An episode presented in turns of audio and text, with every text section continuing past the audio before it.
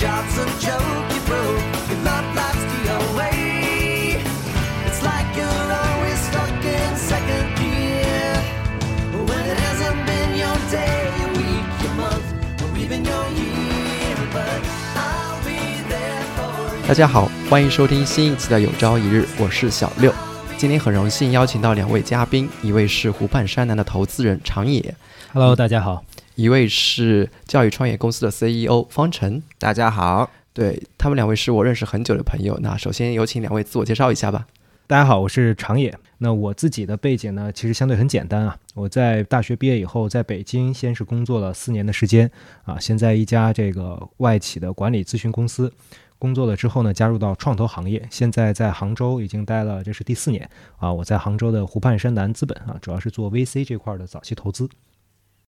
嗯，大家好，我是方晨，啊，我和小六呢不但是同学，还是同乡啊。我们在 北京同学了四年啊，之后我呢是继续在美国的斯坦福大学深造啊，之后呢我也回到杭州工作啊，包括后来还创业，现在也是一家教育创业公司的 E CEO。我们三个大学学的都是英语专业，然后最近刚好在开两会，有人大代表就提出要把英语作为主要科目就是地位给取消掉。我们毕业以后从事的工作跟英语这个方向都是无关的。对，没错，因为这个确实啊，就是呃，刚才我们跟小六简单聊天的时候也聊到这一块儿。呃，平常在工作里面或在生活里面，别人都会问说：“哎，长野你是学什么专业的啊？大学？”我都会觉得，哎呀，光说一个英语好像有失身份啊。对对对对，尤其是这个感觉特别明显，是在上大学那几年，回到西安以后啊，碰到我的当时的高中同学，比如有时候我的，因为我是理科生嘛，我的很多高中同学有学这个什么工程的呀，有什么学土木的呀，水木的，我当时说，哇塞，这都是什么东西啊？他们学的明显是我们高中没有学过的新知识。但是你要问我说英语在学什么，我好像想一想，也没学啥。对，也没学啥，就每天就是 abandon abandon abandon 啊，开始在背单词，所以没有什么新的一些东西。Abandon 是英语单词词典里面第一个词吗？GRE 的第一个词，背来背去，我就知道这个后面的历史就被这第一个词给验证了。嗯，而且老实说，在学校里面，我也有一个很深的印象，就是来到大学学英语系学的这个课程啊，其实跟高中的英语没有特别本质的差别啊。无论是是用的教材，还是老课老师上课的方式啊，甚至是最后考试的考卷的题目啊，其实跟高中没有太大区别啊。所以啊，我和常也一样啊，我在和我的朋友，或者是跟啊在国外和一些朋友在交流的时候，谈到我大学的专业的时候，都忍不住要在 English 后面要加一个后缀啊，说我是学 International Politics 啊，或者说学 International Policies 啊，我总是不愿意跟人家说我只是来自英语系啊。我自己，我不知道你们两位啊，我自己在这个毕业以后工作环境里面，确实蛮少会用到英语的。可能有很多，尤其是现在啊，尤其现在我的英语就在这个邮件里面会有一个 Hi Simon，后对后面后面英文就可能少。对哦，有一部分可能会要求高一点，就是因为我们现在有一些呃，因为我们的基金有美元基金嘛哈，嗯我们也会去投一些这个包括海外的一些一些好的一些啊、标的，或者是说有一些国内的标的有一些好海外的这个。啊、研究报告啊，或者包括一些呃美股上面的一些分析报告啊等等，这个是英文的材料。嗯，那我觉得这个如果有英语专业的背景，可能会帮助我们在看材料上面，也许能够方便一点啊。但是我觉得仅此而已，没有什么其他的。你说我们当时学了 Chaucer 啊，现在用英文写首诗没有啊？什么英文的鉴赏也没有嗯啊，那可能是你自己的问题。啊？对，就对不起我的老师啊，在这里就希望他听不到我的节目。嗯，对，我觉得这个可能长野说的对啊，就有些行业，甚至像这个长野这样非常高大上的行业啊，他也不一定经常接触英语啊，所以，但我觉得可能还是因人而异啊，因为在我的这个行业里面啊，可能也是专业原因，就是会跟英文的这个打交道的机会比较多啊，就特别是呃，作为一个教育公司，我们是经常要到全世界各地去做项目啊。那我之前学过英语，所以我们在跟英美国家打交道就尤其多一些啊，特别是啊，像我们之前和斯坦福大学有一个合作项目的时候，就需要大量的我们的工作人员，也包括我自己啊，要和啊斯坦福的教授有面对面的或者是邮件的沟通，才能可才有可能把一个项目串联起来啊。所以工作中可能还是因人而异，就每个人都有可能在某一时刻会用到英语这个语言啊。呃，但除了工作以外呢，我觉得英语对我来说有一个很大的帮助，就是在个人的这个生活层面的啊。比如说，我觉得学了英语之后，不但是能够让我有更多的工作机会，其实也会让我交到新的朋友啊。比如说啊，比如说我在斯坦福念书期间。由于我的这个呃英语我是比较积极的去表达它的，所以我其实交到了很多好朋友啊。比如说啊，其实这个呃小六跟长野都认识啊。我有一个很好的斯坦福的老师叫做嗯 Shelly 啊，这个 Shelly 他年纪比我大好几轮了啊，但是呢他跟我关系非常好啊，就是因为在斯坦福期间我经常跟他去聊天，我们经常去做好玩的事情啊，所以到后面尽管这个我我毕业已经很久了啊，但是我们现在依然是非常啊棒的朋友啊。我相信这个也是因为我啊学了英语，所以才有这样的机缘啊，去和这些不一样的新朋友去认识。嗯明白，我觉得方晨说这个我特别特别认同，就是可能呃，因为确实啊，像我刚才说的，在工作里面，因为你是刻意的要用英语去做一些这个表达，或者说这个英文知识或者英文信息的输入，可能你会有一个明显的一个一个感受。但很多的情况下，其实是在生活里面，这种感受是潜移默化的啊。比如说我们去美国一起玩儿，我们当年哈、包括去这个呃，我们当时去去去别的一些国家，去南美啊出去玩，我会发现可能我们自己会英语的这个背景倒不一定真的是英语专业啊，而是说因为会说英语，所以你在很多一些生活的环境下面，你更愿意跟别人去表达，就是语言不会成为我们去表达交流的一个障碍。这个事儿我觉得非常非常重要啊，因为甚至可能小到你餐厅点个餐啊，你在外面问个路啊，或者是说你可能跟一个外国的一个一个朋友，对吧？餐厅点餐我还是很害怕的。是吧？啊 餐厅点餐，我们不是都说吗 this this this not that？对，我觉得这个感受会非常好。嗯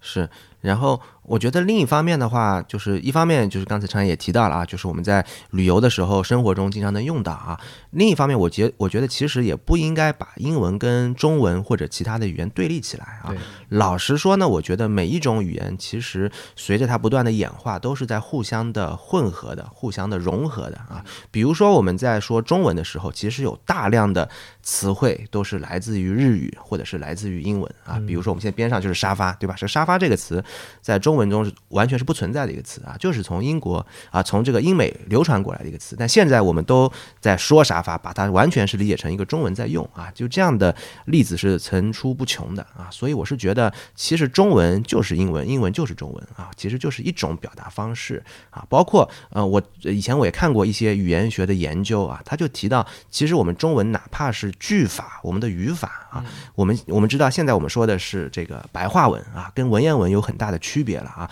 但白话文的演进过程中，就受到了大量英文的影响啊。就比如说英文中很喜欢用定语从句。对吧？我们都学过这个语法，定语从句就是你还知道啥叫定语从句？当然了这个还是知道的。啊，which I know that 嗯，对，所以像定语从句是很典型的英文的一个语法啊，它试图把一个句子拉长啊，放放进去很多条件的限定啊，但在我们的文言文的语境下，完全是没有这样的句法的啊。我们中国的文言文都是很精悍短小的啊，但就是因为英文不断的渗透影响，从新文化运动开始啊，那我们现在。现在的白话文，我们在说话的时候，往往一句话会拉得非常的长啊，这其实就是英文的影响啊。所以我觉得学英语、学中文，有时候其实就是在学语言啊。要是这么理解的话，就是可能大家也不会觉得那么抵触了。嗯嗯那学英语和学中文都是在学语言，为什么现在的培训机构来看，光从这个角度来看，英语的培训机构远远是超过中文的培训机构？对，我觉得这可能是有一个呃目的导向的原因啊，我自己的感受，因为我们自己做投资嘛，就教育其实是投资里面非常重要的一块。大家也可以看到说，我们自己知道很多我们身边的一些培训机构，其实都是美股上面的一些上市公司啊，像新东方可能有三百多亿美金啊，像这个前一阵这个跟谁学可能有两百多亿美金，就非常大的体量。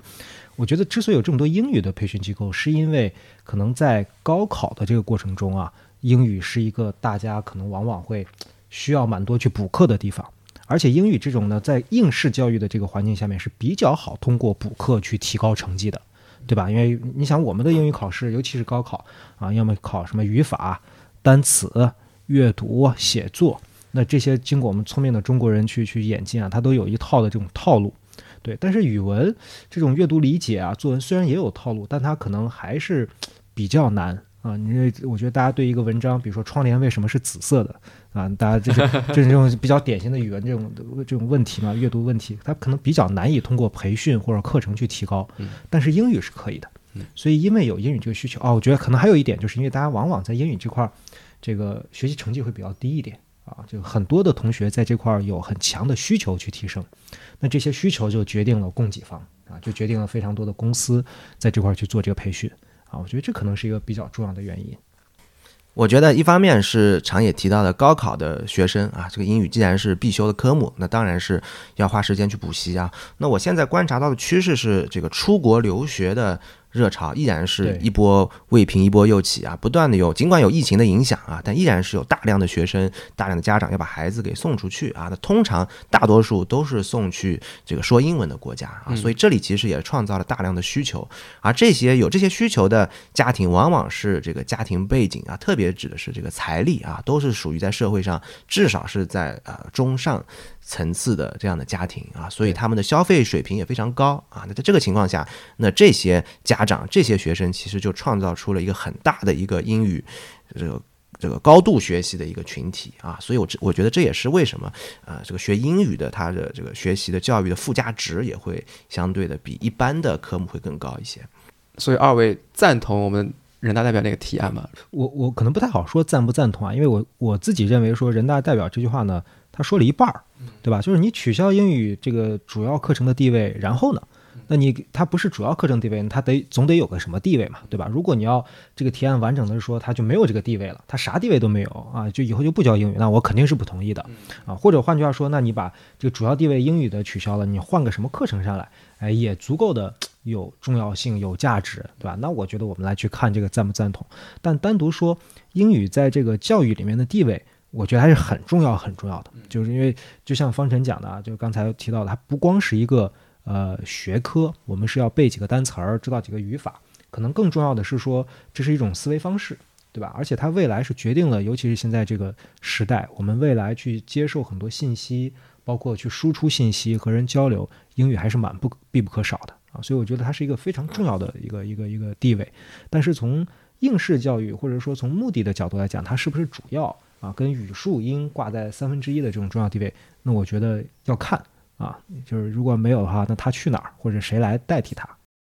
嗯，确实啊，这个。呃，我觉得还是要看这个提出这个提案的人大代表，他是从哪个出发点来提出这个建议的啊？那据我所知，很多的孩子啊，这个反对呃，这个讨厌英语啊，那往往是因为英语学的不好啊。当然，英语学的不好有很多原因造成啊，有的是主观原因啊，比如说缺少天赋啊，或者是不够努力；有的当然也是客观条件的限制啊，比如说他所在的这个地区教育资源非常的匮乏啊，那确实学英语很困难啊。由于有这样的学生存在呢，那我们往往会觉得他英语学不好，就导致了呃高考如果一定要考英语的话，那英语不好的人才就会淹没掉啊，那这样子就对于这样的人人才是不公平的啊，对我们社会长期发展是不利的啊。我看到很多的呃反对这个英语列为主要学科的这个因素是在这里啊，但如果这个是真正的出发点的话呢，那我倒觉得啊把英语给取消掉啊，从这个高考中取消掉大可不必啊，我觉得这可能是有些因噎废食了啊。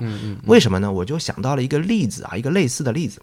啊，我很喜欢足球啊，我这个九十年代我就开始看足球，生下来不久上个世世纪纪，啊啊，年看纪暴露啊，上个世纪的事情了啊，上个世纪我就开始看足球了啊，呃，当时呢，就是中国有个联赛，呃，最主要的联赛叫甲 A 联赛啊，现在叫中超了。当时甲 A 联赛在九四年还是九五年的时候就推出了一个制度啊，那个制度呢叫做体测制度啊，什么意思呢？现在也有啊，啊，现在也有啊，但是但是当时更加严格，其实啊，当时就是说中国有很多很优秀的这个男足的球员啊，但是呢都很讨厌这个体测制度，因为当时呢中国足协规定啊，就说中国球员体能不好，所以呢必须要通过一个叫做十二分钟跑的一个测试啊，就比如说跑到这个三千多少米，你才能合格，而且你合格以后呢才能。就是成为一个职业球员去参加这个甲 A 联赛，否则你无论你再大牌，就比如说当时的像郝海东这样的顶级球星都差点不合格。嗯，然后像高洪波啊，后来当中国国足的教练了啊，当时也是中国非常优秀的一个前锋啊，但他的特点就是他跑得很慢啊，只是门前嗅觉好，但是他根本不可能通过这个体测，于是他只好放弃自己的职业生涯啊，几乎就退役了啊。所以当时有很多争议对于这个制度啊。因为很多人认为，就是这个体能啊，只是我们一个优秀足球运动员的这个他一部分啊、组成的一部分啊。我们现在有应该有很多个类型的球员啊，是的甚至有人就说，如果梅西当时在中国，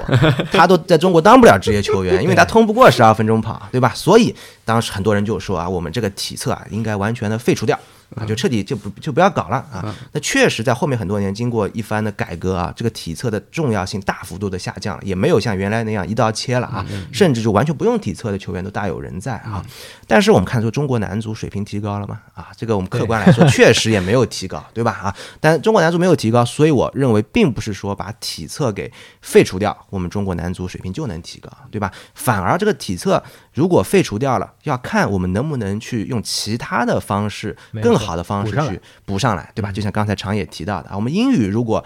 呃就要废除了，那我们能不能要考其他更重要的科目？你拿得出来，那当然可以啊。但如果没有这个替代方案啊，去替代它的功能，那也许反而是反作用啊。因为比如说你这个运动对运动员来说，你体测不搞了，那大家反而没有动力。去练体能了啊！那中国球员的体能反而是进一步的走下坡路啊，别的特色也没有练出来啊，所以我这个我完全同意长野的看法啊，我觉得就中国男足就是最好的例子啊，就如果我们现在英语也废除了啊，那我觉得将来中国的人才啊，在很多方面一定是有缺憾的。我思考这个角度的问题是从贫困山区那个角度来看的，因为现在中国的高考制度还是一个应试教育制度为准。那如果把这个英语取消掉它的主要科目地位，势必那些刚才方程提到的教育资源匮乏那些山区学生是不会去把精力放在英语这个学科上的。那他们以后走出山区的时候，那我城市里的学生是可以花钱去上英语培训班，但山区的孩子完全是没有这种经济实力的。对，那如果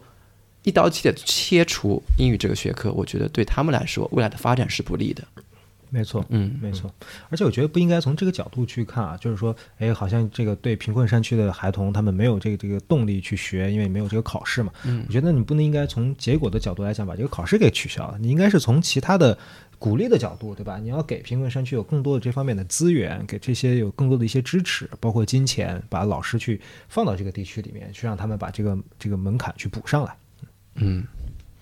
对，所以我是觉得，呃，我认为教育啊，就不能一刀切，因为每个人的情况不一样啊，先天的禀赋还是家里的这个环境啊，都有区别啊。所以我认为，如果我是这个决策者的话，我可能会更加倾向于一种什么样的政策呢？就是英语依然是最主要的这个学科之一啊，因为它真的非常的关键啊。但是呢，我们应该留出一个渠道给那些。啊，因为各种原因，英语成绩不好的学生也有非常好的出路啊，这条出路要把它设计出来啊，那我觉得才是真正的为所有学生负责啊，都无论是正方的这一刀切，还是反方的一刀切，我觉得都是不合适的。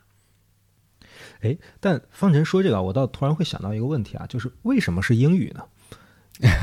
这这个我不我不太确定啊，因为你像我们当时大学的时候，这个除了中文以外的其他语言，英语的呀、法语系啊，对吧？日语系啊啊，其他同学也有学什么西班牙语啊等等等等。那为什么是英语？仅仅是因为现在全全世界说英语的人最多吗？还是有什么别的原因呢？嗯，我的观点是，这可能还是要跟这个历史大背景有关系啊，因为历史呃，就是我们现在这个人类社会有好多种这个常用的语言啊，那中文当然是了啊，当然也包括毫无疑问英语也是，法语也是啊，西班牙语、阿拉伯语其实都是啊，但为什么我们中国人把这个英语的位置？把它放在远远超过其他的那些语言啊，其他语言就比如说像阿拉伯语吧，我们都叫它小语种啊，但实际上阿拉伯语根本不是一个小的语种，没错，没错啊，说阿拉伯语的人实在太多了啊！但是我们为什么要把阿拉伯语当小语种呢？我觉得就是跟这个还是跟社这个历史的这个大变迁有关系啊。如果我们现在生活的时代，假设啊，我们现在比如说是十三世纪啊，是这个阿拉伯帝国 最繁荣的时候啊，或者是这个奥斯曼帝国最强大的时候啊，那我相信我们现在学的就不是英语了，是的啊，可能就在学阿拉伯语了啊。又比如说当时俄国啊，这个当时苏联啊，对我们中国影响非常大的时候，其实中国最主要的学的外语是俄语。嗯哼，啊，又比如说当时我们的这个东北被这个日本占领的时候，叫满洲国的时候，嗯当时最主要学的外语是日日语啊，嗯英语反而是一种小语种啊，所以这还是要看这个时代大背景啊。那时代大背景，我觉得确实现在还是英语是占主导地位的啊，因为至少从上一个这个这个几十年来看，世界的发展还是由这个英美国家所发动的几次产业革命所带来的我们现在包括我们现在录这个节目所用的设备啊，其实都是说英语的人发明的，对对吧？无几乎无一例外都是说英语的人发明的啊。所以这也是为什么我们不得不把英语作为最主要的语言。所以我是觉得下一下一轮的变化，如果真的要去预测它的话啊，那我觉得也确实英语未必是下一代人或者下下代人一定要学的语言啊。因为我有时候我也在想啊，这可能也得听听长野这个专业的看法了啊。我有时候也在想，比如说。将来这个人工智能啊，进一步的迭代发展啊，这个翻译的水平啊，进一步的得到飞跃以后啊，那确实可能说英语的能力也就不再重要了啊，因为可能任何人说的一门本土的语言，可以迅速的、及时的啊，很准确的转化成。这个英语啊，去去或者甚至是任何一种语言，没错啊。所以这个时候，呃，花很多的时间去研究英语，也许只有那些语言学家有这个必要了啊。但对于大众来说，可能确实也没有这个必要嗯啊。到那个时代，也许大家需要学的语言可能是计算机的语言啊，或者是人工智能的语言啊。到那个时候，也许那个才是高考的最主要的科目，也不一定啊。没错，对，因为刚才方程说到这个人工智能这块儿啊，所以这个我觉得很很有意思啊。我们把英语这个其实是冠以了一个非常统称的一个名称，对吧？但是它其实下面有非常多的这种分支，比如说我们刚才一开始提到说有英国文学啊，有英语的这个这这个跟外交关系相关的，或者国际政治、国际这个国际关系，我觉得这是一定是有原因的。因为如果仅仅是为了学习英语，就比如说学 abandon 啊这种单词，对吧？或者说 hello how are you how old are you 啊这种单词，我觉得意义不大。因为其实现有的这种，不管是呃，其实我们很小的时候那种电子词典，对吧？现在的人工智能的翻译机，对吧？其实这些东西都能够解决问题。啊，其实有技术的一些辅助的支撑下，支撑下这种简单的对话，我觉得都不会构成问题啊。包括复杂的那些翻译什么都没有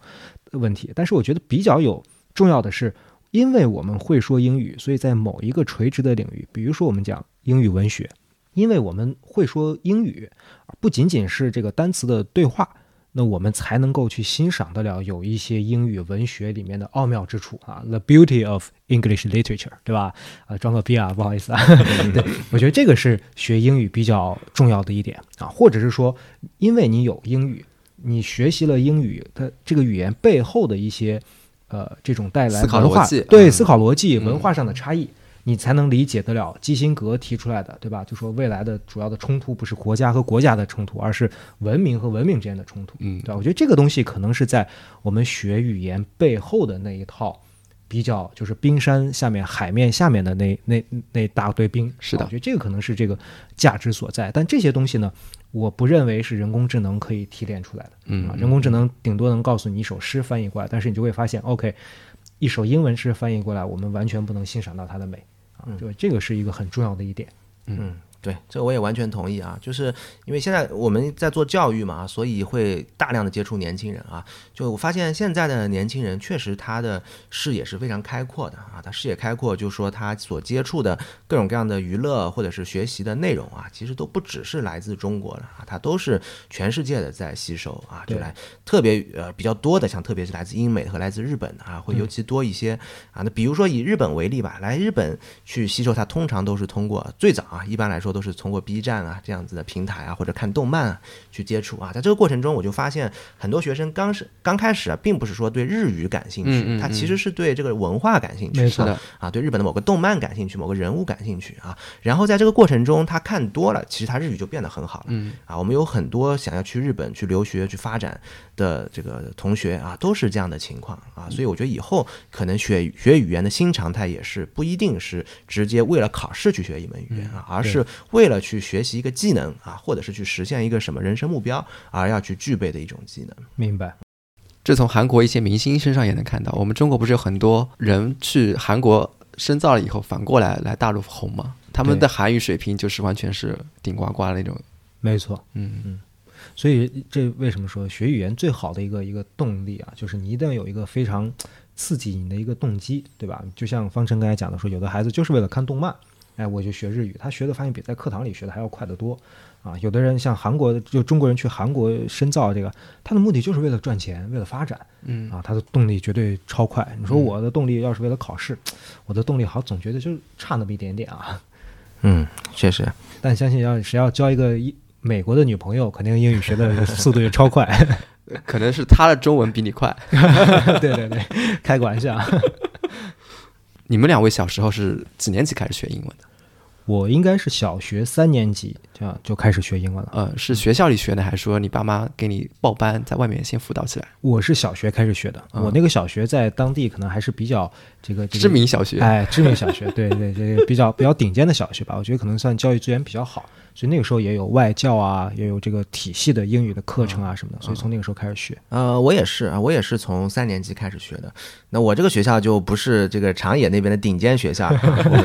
嗯、我这个我我那个小学后来改了个名字，叫做阳光小学啊，就是大家应用题里面会做的学校，对吧？有名是很有名的啊，但这个质量呢就得两说了啊。呃，不过呢，我毕竟这个学校是在杭州啊，那在呃杭州在这个全国的范畴里面，肯定是教育资源是还是最集中的一个城市啊，所以我们也是很早学校里就开始教英语啊，那教的这个水平确实也不见得高啊。然后主要我觉得我的英语小时候呢，还是在课外有补习啊，嗯参加过呃叫做剑桥英语的，嗯也是要考所所谓的考级考证的啊。那那个是学习过的啊，但是呢，我是觉得，呃，学的速度，老实说也不算太快的啊，就跟现在的那些孩子相比啊，现在很多孩子真的很厉害啊，这很小的时候，我觉得英语的水平远远超过了我小学六年级的水平了啊，但是呢，呃，在当时那个时代来讲啊，我觉得我应该还已经算是幸运儿了啊，毕竟有一些基础。那英语后来呢，我去这个杭州外国语学校去，在杭外。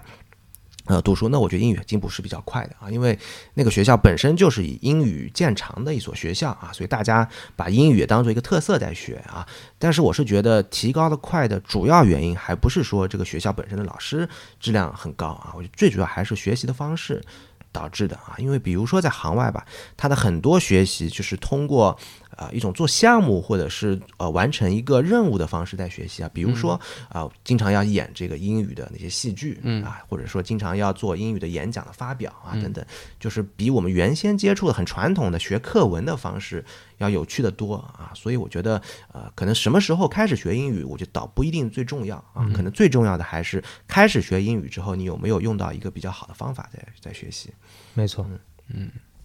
刚才方程有提到，他说现在小学六年级的英语水平远远是高于我们那个时候的。是的。那从另一个横向来角度来看，他们小学六年级的语文水平跟我们那时候比是怎样的呢？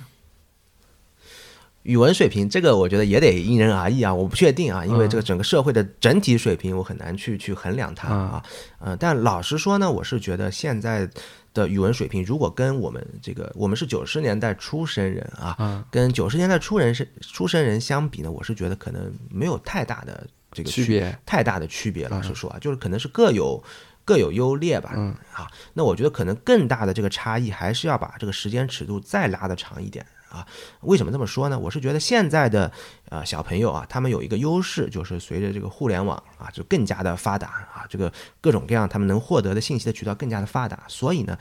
呃，任何人其实都有渠道去提高自己的这个语文素养啊，他可以看各种各样的节目啊，去学习各种各样的内容啊啊。但是呢，也有一个问题，就是由于这个互联网这个门槛的放低，所以所有人都开始去展示他的语文水平了，对，所以你就会发现，好像有一些。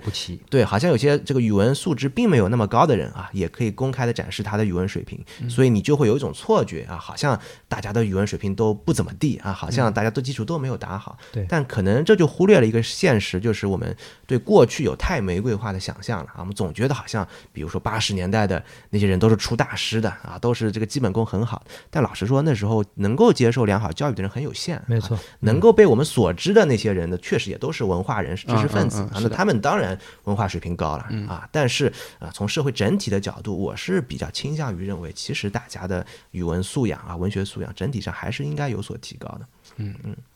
我可以简单理解为语文水平有提高，但是它提高的幅度远远没有英文的那么高。对，可能还有一个原因啊，就是现在的孩子们学习英语的年纪真的是越来越小龄化嗯啊。我因为我举个例子啊，这点我比较有感受，就是我的妈妈她恰好就是给这个幼儿做英语培训的。哦，真的吗？对我我 她有培养过你吗？从小就培养，培养到大学。好像我培养的很成功。我好像从来没有得到这部分的这个责惠啊，因为我的印象很深，就是我印象中，这个我妈妈当时她说他们的这个学员啊，就是因为她相当于是那种课外的英语教辅机构嘛，嗯，他们的机构是跟幼儿园这样子的对应的年龄的去去去合作的啊，我估计幼儿园应应该就三四岁吧，三四岁左右，嗯，差不多。对那些小孩子们可能连中文都说不太利索啊，然后他们就要去这种教辅机构去学习英文，嗯啊，我就会觉得，哇塞，这个有必要吗？对吧？中文他可能你给他拿一个 Apple，他还没怎么形成明白说这是这是啥玩意儿呢，你就跟他讲啊，Apple 是苹果，苹果是 Apple，他能反应过来吗？而且这个东西真的有意义吗？嗯我我高度怀疑这件事儿啊，但呃，我依然非常支持我母亲的这份工作啊，真的很厉害。嗯，刚才常燕给我们举了个例子，它是 Apple 和苹果。我觉得你在说的时候是把这两个语系是分开来的，就还是在一个翻译的角度，这是苹果，这是 Apple，对啊，没有一种沉浸式学习的那种互动感、体验感。那，你觉得如果现在让你回看，你觉得如果你小时候他们是怎么来教你的，你会更加的感兴趣？我觉得沉浸式一定是会特别好的。呃，语言肯定是需要沉浸式的这个学习的啊，就任何一门一门语言其实都是一样啊。对啊，这个从语言的这个角度呢，其实也有不少语言学的相关的研究啊，就是去探讨这个到底这个多语的教学管不管用啊，或者是它有没有很大的意义啊？其实有蛮多这样的文献啊，因为我自己有个有两个很小的宝宝啊，所以我也会看一看这样的文献啊。所以说多语的教学有用吗？啊，结论就是是完全有用的哦完全是有用的，而且是很有益的。其实啊，嗯通呃，我简单的把结论说一说啊，这个的文献非常多了，大概的总结一下，就是说，呃，它当然也有一些缺点啊。这个缺点就是，如果你尝试多语去教这个非常小的小朋友的话呢，它其实整体的语言学习速度刚开始起步会比较慢的。嗯啊，就比如说，也许他本来应该你只教一门语言的话，一直只说一门语言的话，也许他十二个月的时候就可以开口了啊。嗯但是如果你从小就跟跟他讲的是好几种语言啊，他可能是要到十五个月才开口啊。但老实说，从他人生的角度上讲，这晚这三个月其实根本是没差别无所谓的啊啊。然而，很好的一件事情是什么呢？就是等到他比如说二十四个月的时候，他语言的就是各种语言啊，就如果你教他是两种语言，中文跟英文的话，他这两种语言的进步速度都会超过我刚才提到的那个我们对比的那个对象啊，只学一个语言的孩子二十四个月的那个水平。嗯。啊，因为他对语言的理解会更加的丰富啊，他会很天然的理解啊不同的这个呃词性或者是要素之间的区别啊。又比如说，我最近还看到过一个研究，它讲的是啊这个呃东方的一些语言和西方的一些语言的有一些区别啊啊，比如说我举个简单的例子啊，它有一个很很简单的实验啊，就是呃。它在这个实验呢，是在纸上面画啊三个图案啊，一个是牛啊，一个是鸡，嗯一个是草，嗯啊，牛、鸡、草这三样东西啊。然后呢，这个实验者呢，就是让这个小朋友啊，这个串联起来啊，东方小朋友、西方小朋友去去分类啊，就是怎么样哪两哪两个东西是一类的啊，然后哪哪一个东西是跟他们不一样的啊。最后调查结果很有意思啊，这个很多说英语的西方文化那些小朋友啊，他们都把牛和鸡放成一类啊，因为他们普遍是觉得这都是动名词或者这都是动物。这个草不是名词啊，抱歉啊，这个牛和鸡是动物。对都是动物啊，我这个我说的不准确。方程毕竟是 English speaker，啊，牛和鸡是动物啊，那草是植物，啊，他们是天然是这么都是很小的小朋友啊。但是呢，在东方啊，包括像中国这样的非英语国家的人，他们是喜欢把牛和草组成一类，嗯对啊，这个鸡单独一类，因为他们是比较这个区别是什么呢？就是西方的这个思维更加看重物质的本身的属性。啊，他们会首先这个思维，它语言习惯就是先看事物的属性，所以牛和鸡的属性本身是更接近的啊。然而东方呢，它更加喜欢看事物之间的联系，对啊，因为牛吃草嘛啊，所以牛和草应该是放在一起的啊，鸡跟他们是不一样的啊。所以你看，这个其实也都是人语言习惯、文化习惯带来一种区别啊。但如果从小一个孩子是浸泡在这个混合的一个环境里面，其实他两种文化都是能够如鱼得水啊。所以我是觉得，呃，如果是家里有这样的条件啊，啊可以给孩子就从小双语进行培养啊，那我觉得完全没有问题的啊。有很多现成的一些数据来支持，这是一条可以走通的路的。刚才方晨说的这个题啊，就牛基草这个题，因为我之前也看过类似的这这个研究啊，但当时我脑子里就会有一个疑惑，我不知道你们有没有参加过那种就是可能有很多这种智商测验啊、智力测验啊、逻辑测验啊等等这种题啊，应该有很多类似于这样的东西。那我的理解，其实这种题大多数是来自于西方的整个教育体系里面，对吧？它是基于一定是基于西方的逻辑判断，然后去整理出来的这套题。那比如说，其中有一道题是这个牛脊草，对吧？那可能照西方人一看说，OK，他把这个草选出来了，那在这套体系里面加十分啊，他的这个逻辑往上加一分。那中国人呢，我们特别有特别有逻辑啊，我们把这个呃鸡给选出来，到这个体系里面直接给我扣十分，嗯啊，那这个是不是就换或者换句话说啊，是不是在东方和西方的整个体系里面，对于有逻辑这件事情的定义就不一样？嗯，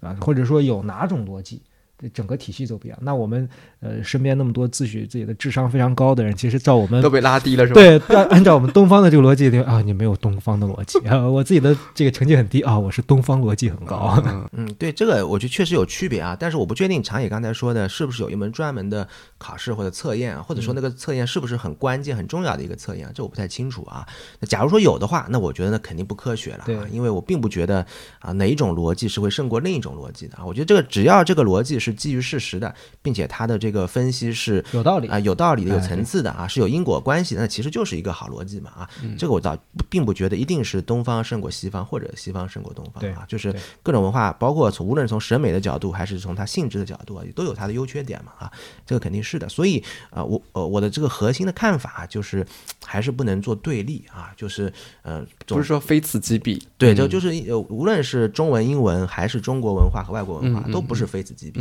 大家其实都是互相影响的啊。嗯就我们现在用的很多东西，其实都是来自外国的啊，外国现在也大量的受到中国的文化的影响嗯啊，所以呃，大家其实都是在一起的。嗯，没错，嗯而且可能很大的一个趋势是这些文化之间的融合，对吧？因为有越来越多的这些年轻人，他们学到东方文化和西方文化在一起，或者说中国和日本的漫画啊，或者说这个跟西方的动画片啊、科幻片、呃科幻片啊等等，所以可能这种文化的融合也会是未来很大的一个趋势。对文化的融合，我认为从人类整体的，就是发展到现在啊，从农业革命发展到现在啊，那整体的趋势毫无疑问是互相融合的过程啊。从原来彼此孤立的几个大陆啊，到现在大家都是全球化、信息化的这个时代了啊。但是可能人类的历史文化比较吊诡的一方面，就是总有一些阶段啊，就是会使得大家变得彼此更加的割裂嗯。这个这个时代，呃，尽管也许它在整个历史的时期来看，并不是最长的那个阶段，它是比较是是少数啊，是短暂的，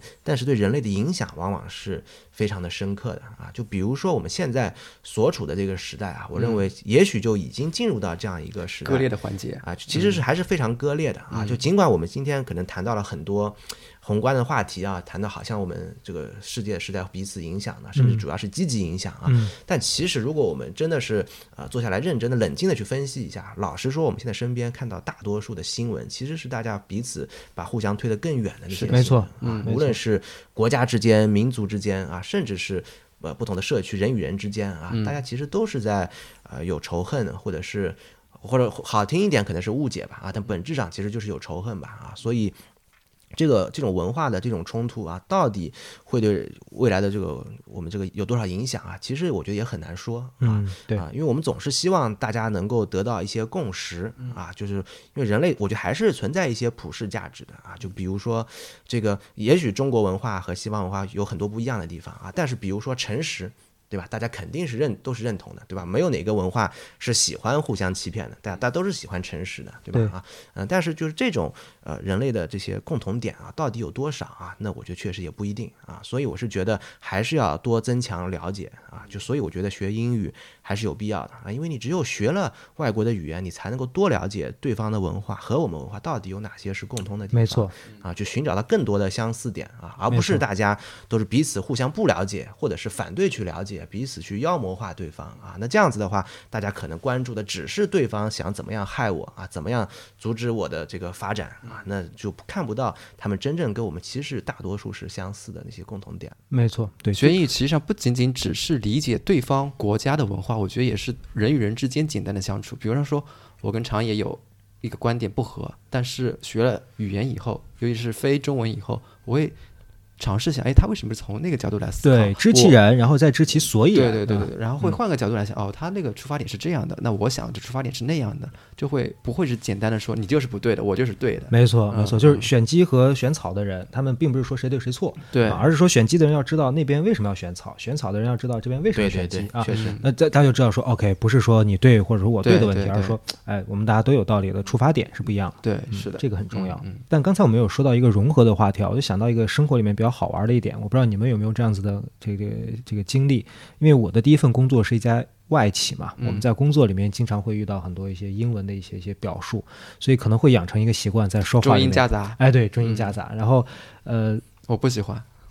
这 个这个，我觉得不是说喜不喜欢的问题，很多时候你在自己生活中你没办法控制。我拿到一个 offer，如果要说长野，你不要说这个英文，我会反应半天，我要看一下我的时间表、嗯啊，我要看看我有没有拿呃拿到了一个呃录取通知书，总感觉怪怪的啊，就我不太知道，就说对应的中文该怎么去表述。当当然了，我这个不是说很夸张的，有一些我也看到有一些人说。哎，中午我们 eat 个 noodle 啊，啊，晚上我们 eat 什么呀，对吧？这种我就就觉得很夸张啊，我觉得是没有必要。但确实会有一些中英文的夹杂，我估计可能方程因为在美国待过一段时间，我不知道你有没有这样子的习惯或遇到这个事情啊？你怎么看？嗯，对，我觉得长野刚才提到的情况，那我当然也有了啊。经常就比如说你刚才提到都很典型啊，说是 schedule 或者是 offer, offer，嗯啊，那确实很常用啊，对吧？因为说中文这个词都不一定很准确的能够表表述出来它的含义啊，那可能英文反而更好的表述啊。对所以我觉得这肯定是没问题的，因为在这个环境里的人其实都懂的啊，那肯定是希望自己的表达会更舒服，会更重要啊。对但是有些人当然了，他可能只是因为想要装个嗯，叉啊，所以呢，嗯你们都这么文明的吗？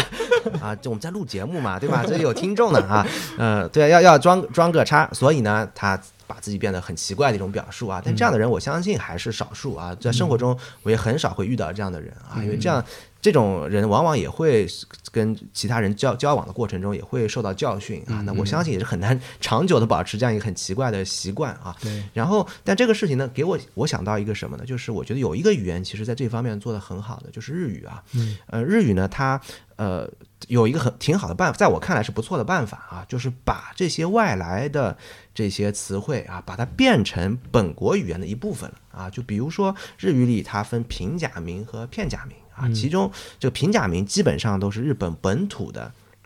那些啊词汇啊那些语言的组成部分啊，而片假名的设计出来的目的是什么呢？就是专门用来讲那些外来语的啊，其中最主要的就是英语。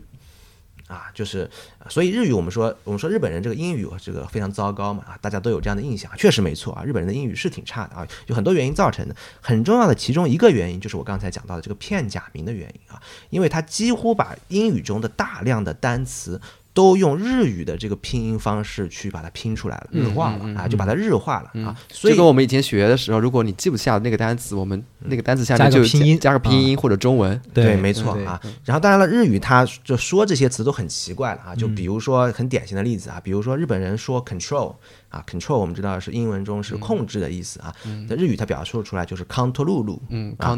啊，这听上去很奇怪，对吧？都不是一个很正常的语言啊但它日语有专门的这个 control 的控制的这个类似的词吗？啊，也有。啊也有嗯，但是他哦就觉得英文的 control 会有专门有更精确的一个表达的感觉，就好像我们说 offer 一样啊，尽管我们也可以说发了录取通知书，对吧？但总是 offer 的感觉会更加不一样啊对，总有一点细微妙的区别啊。他们也是一样啊，日文中也有专门控制的一这个日文存在啊，但他们专门希望去表达英文这个词啊，但是它不只是在英文在这个日语中就加上啊这个 control 了什么，而是把它变成一种日式的发音、日式的拼写啊，所以其实就是把英语已经融合到日语中了啊。日语这个日本人在说这个词的时候，也不觉得自己在说英语，他其实就在说日语啊。而且每个日本人他从小都会学这个词的啊，所以这个时候其实就是把一门外语融合到他的这个语言去了啊。在这个时候，大家也不会觉得什么奇怪的，对吧？因为语言嘛，本身都是人类发明的嘛，啊，说什么不是说嘛，对吧？哎，那你说这会不会是因为就是对于日语这个体系啊，这个你你来指正我啊？我的观点是，片假名就好比是日语这个体系的一个补丁，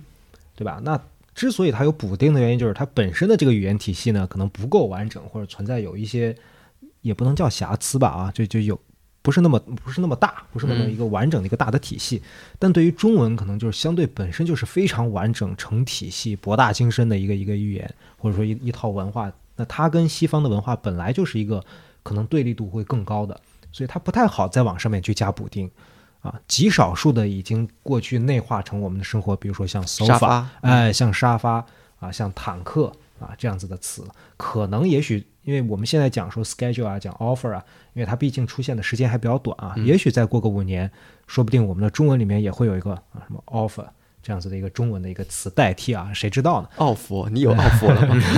对，就类似于这样的，但是可能毕竟因为有体系的原因在，所以我们去往上加补丁的这个概率会更小，是不是有这样子的原因呢？嗯，我觉得可能确实是有的啊。这个，但我觉得也有一个区有个区别是什么呢？就是日本人在引入这个片假名的时候啊，就是日本人的英语比现在更差，对吧？因为那可能是又是两百年前的事情了，对吧？就日本人英语好像更少了啊，所以他这个要把这个英文放到这个日语里去说，就显得更加奇怪，大家都大家都很难理解啊。所以只有把英语变成了日文啊，这普通的人才能去学习啊。但中国现在有一个什么区别呢？我是觉得中国人的英语还是很好的。啊，就是随着这些年国家不断的在这个，甚至是可以说是强制性的在让这个学生学习英语啊，所以一代一代的年轻人的英语都是真的是越来越好的啊，所以这个时候老实说就不太有这个必要了。对，我同意，就可能不存在那个 offer 的这个出现的可能性，它以后就是 offer，对吧？对，就不太有这个有必要了啊。就又比如说像印度，对吧？像这样的国家，它本身大多数人都是说印地语啊，说是印印度本本土的语言的、啊。对，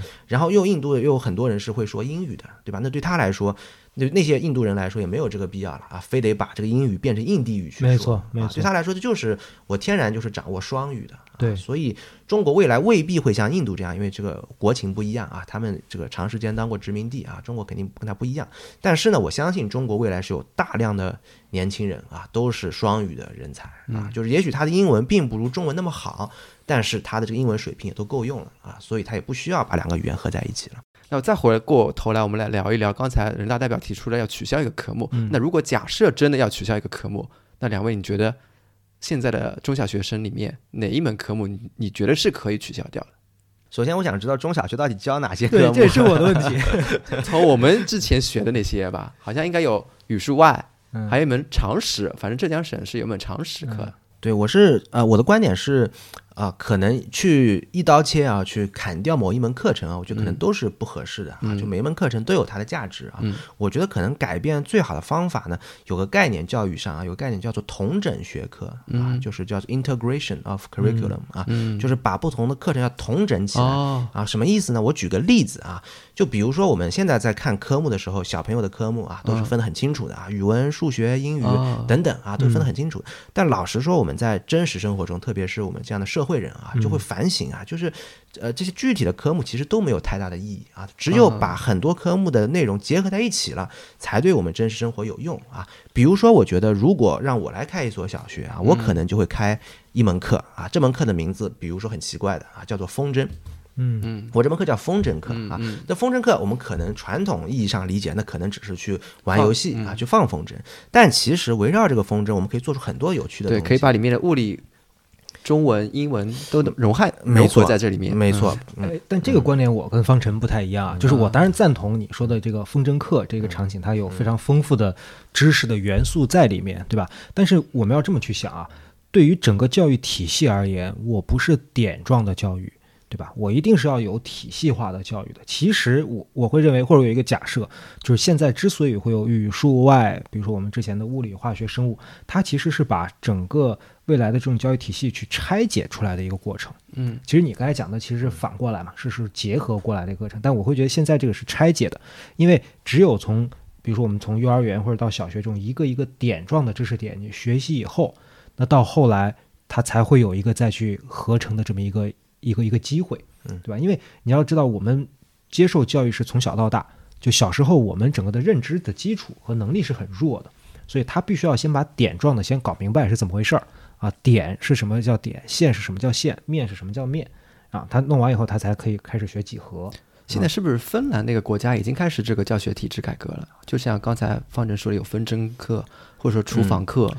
对，就是我先、嗯先回答一下这个长野刚才提出这个问题啊，就是这个点线面的问题啊。我觉得理论上的确是有可能的。就比如说我们在教育一个人的时候，可以把它分成点线面，形成一个很好的系统，然后再去塑造它啊。但是呢，就这个塑造的科不科学，这个点线面做的科不科学是有争论的啊。为什么呢？就是因为人类有教育开始啊，其实并不是天然有这个点线面有很良好的结构的没错啊。我们古代的很很久以前的孔子，他上课是其实是没有什么很详细的大纲和章法的啊，他张口就来嘛，所以叫《论语》嘛，对吧？他就是他张口就来嘛，对吧？啊，那呃，人类什么时候教育开始有章法呢？其实是要到十九世纪中叶啊，嗯。那个时候呢，欧洲有一个国家叫做普鲁士，嗯。那个普鲁士呢，它很强大，因为工业革命它走在很前面啊，它就需要培养大量的服从管理的工人。啊，这些工人呢又是需要在流水线上做自己应该做的工作。那以前的老百普鲁士的老百姓都是农民啊，没有这么专业的训练过的，所以为了适应这种全新的经济生产方式，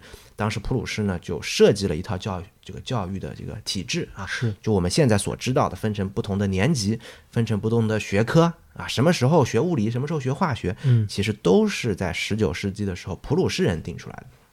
那普鲁士人定了这个方法，你说它科学吗？当然也有它科学的依据啊。嗯，确实，后来普鲁士也富国强兵，也很强大啊。然后这套理念也传播到全世界各个地方，啊也包括传到苏联啊。后来苏联传到了中国啊，所以中国呃追追寻这个老祖宗的话，其实也可以追寻到普鲁士去啊。所以它当然有它的价值。但是我主要的论点是什么呢？就是现在这个时代跟十九世纪还是有变化的，甚至可以说这变化是非常非常大的变化啊。现在对人才的需求一定不仅仅是去培养流水线上的工人啊所需要的这些呃这些技能了啊，有很大的变化啊。所以我相信我们依然可以借鉴它的体系啊，但是在它的基础之上，应该有一些同整的课程。啊对所以我的看法不是说完全替代原先的这种年级或者学科，那倒不一定废除，也有它的意义啊。嗯但是我觉得是完全不够啊，所以才要同整起来啊。因为现在的人才肯定是需要有跨学科的这种能力的，没错对，所以我觉得依然可你可以教语文、数学，可以继续教知识点、考试，我觉得依然可以存在对啊。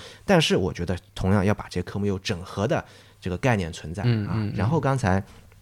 这个小六他提到了这个啊芬兰啊，嗯。芬兰现在是全世界做这个创新教育走在非常前列的国家啊，但但它也是小国寡民啊，所以它这个做起来便于开展啊，便便于开展啊，做起来比较大胆啊。然后他现在走在前面，就很大程度上就体现在他就在实践我刚才提到的这种同整学科啊。他现在甚至很大绝大多数的学校学校都废除了考试，就压根就不考试了。我考验人才就是看你的这种综合能力啊。那综合能力，他小国寡民嘛，竞争也没有那么激烈啊，所以他做起来也比较这个容易啊。那现在在中国当然有很多现实条件的约束啊，就比如说我们是一个人口大国啊，我们这个僧多粥少啊，那如果我们也完全的照搬这个芬兰的经验不现实啊，那确实也不现实啊，那可能会导致很多的这个。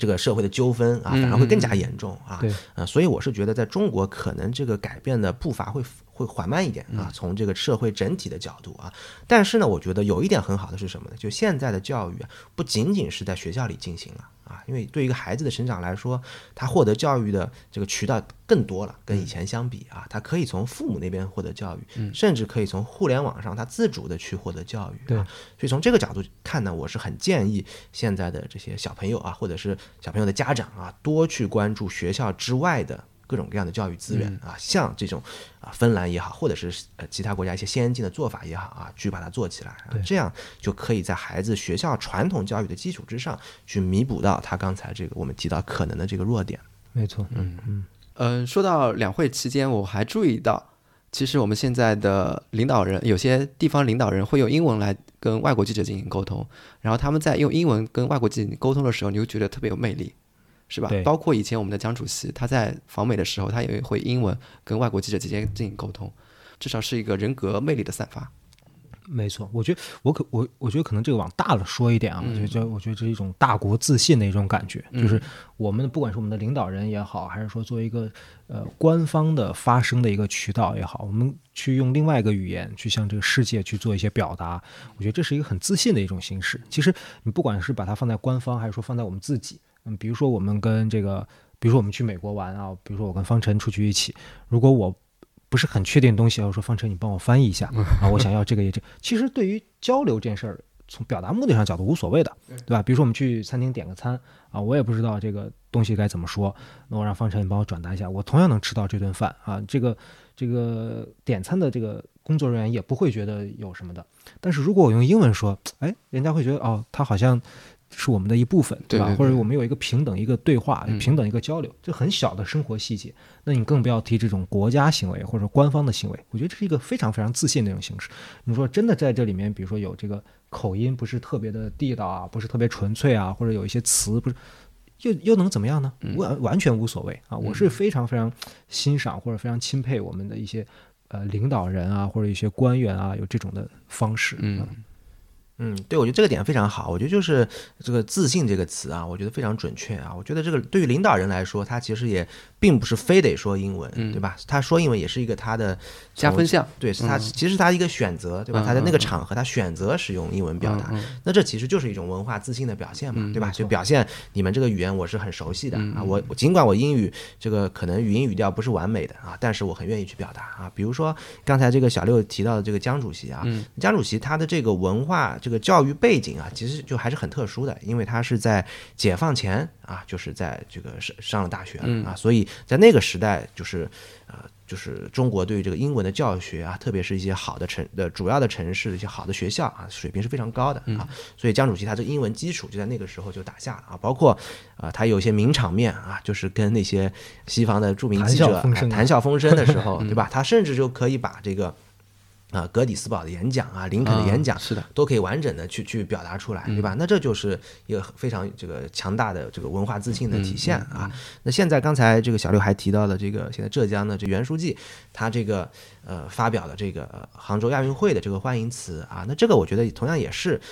跟他的教育背景有关系啊。这个袁书记呢，他之前是航天系统的，是的，是我们这个载人航天的这个总指挥啊。那在在这之前，他又是文革结束后的这个算是第一批大学生吧啊，所以他所受的这个教育也是中国文化自信非常强的。有呃，或者至少不是不能说文化自信吧，至少是文化开放度啊，不断是啊、走向开放的这个阶段啊，所以整个社会都是比较包容的，或者是比较鼓励的，让这些天之骄子去学习一门外语啊，所以他当时在八十年代初啊，就学习了很多的这个英语啊，打下了现在的基础啊，所以我觉得可能从一个国家的角度，我们也得也要往这个向未来看啊，就未来的。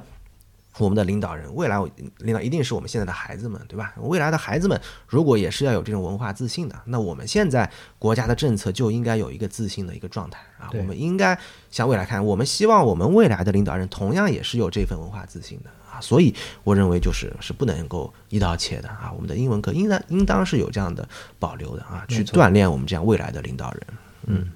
那我们今天关于英语的讨论呢，就先告一个段落。谢谢两位嘉宾的参加，好，也谢谢小六，谢谢小六。欢迎大家通过 Apple Podcast、小宇宙等各类平台收听我们的节目。有朝一日，如果你也喜欢我们的节目的话，你也可以在微博搜索“有朝一日播客”找到我们，与我们进行沟通，并关注我们的网站。如果你喜欢我们的节目的话，也希望通过 Apple Podcast 给我们五星好评。谢谢大家，拜拜。